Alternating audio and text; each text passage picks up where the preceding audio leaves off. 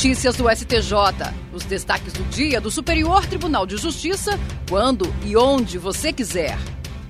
Olá, esse é o boletim com alguns destaques do STJ. O vice-presidente do Superior Tribunal de Justiça, ministro Og Fernandes, negou o pedido de liberdade formulado pela defesa de uma mulher acusada de sequestrar, torturar e manter em cárcere privado uma adolescente passageira de aplicativo de transporte que não pagou pela corrida. A acusada e quatro corréus decidiram que a passageira deveria ser punida por não pagar pelo serviço.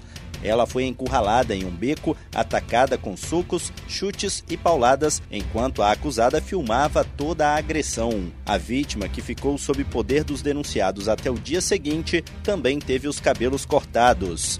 A defesa alegou que a prisão preventiva da acusada se baseou na gravidade abstrata dos delitos e que a participação dela teria se limitado ao registro das imagens.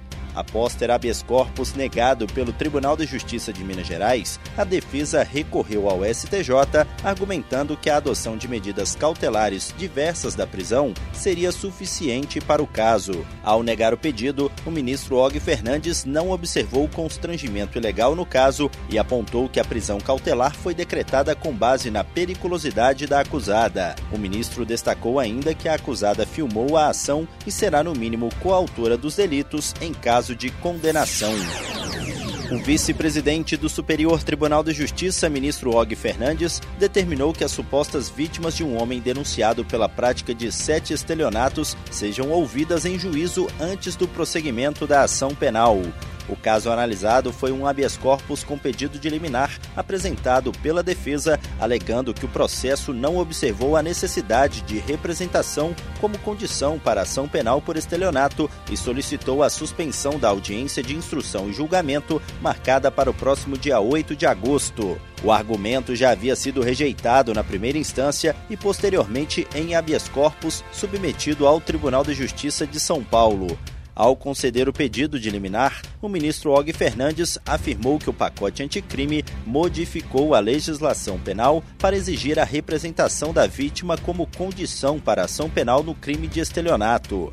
Ele lembrou também que o Supremo Tribunal Federal considerou que essa exigência deve ser aplicada retroativamente, mesmo nos processos em que a denúncia já tenha sido recebida.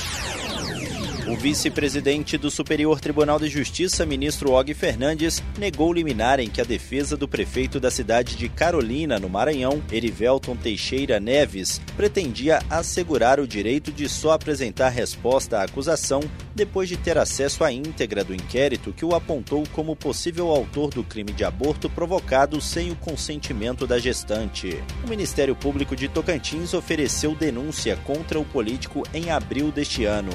De acordo com a acusação, o prefeito, que é médico, teria sedado a vítima para realizar o procedimento sem a concordância dela. O caso chegou a ser enviado para o Tribunal de Justiça do Maranhão pelo fato de envolver um prefeito de estado, mas devido ao entendimento do Supremo Tribunal Federal de que o foro por prerrogativa de função só é válido para crimes cometidos em razão do cargo e durante o seu exercício, o processo ficou no local dos fatos em Augustinópolis, Tocantins. No STJ, a defesa do prefeito argumentou que partes importantes do inquérito não foram juntadas ao processo, o que dificultaria a apresentação da resposta à acusação.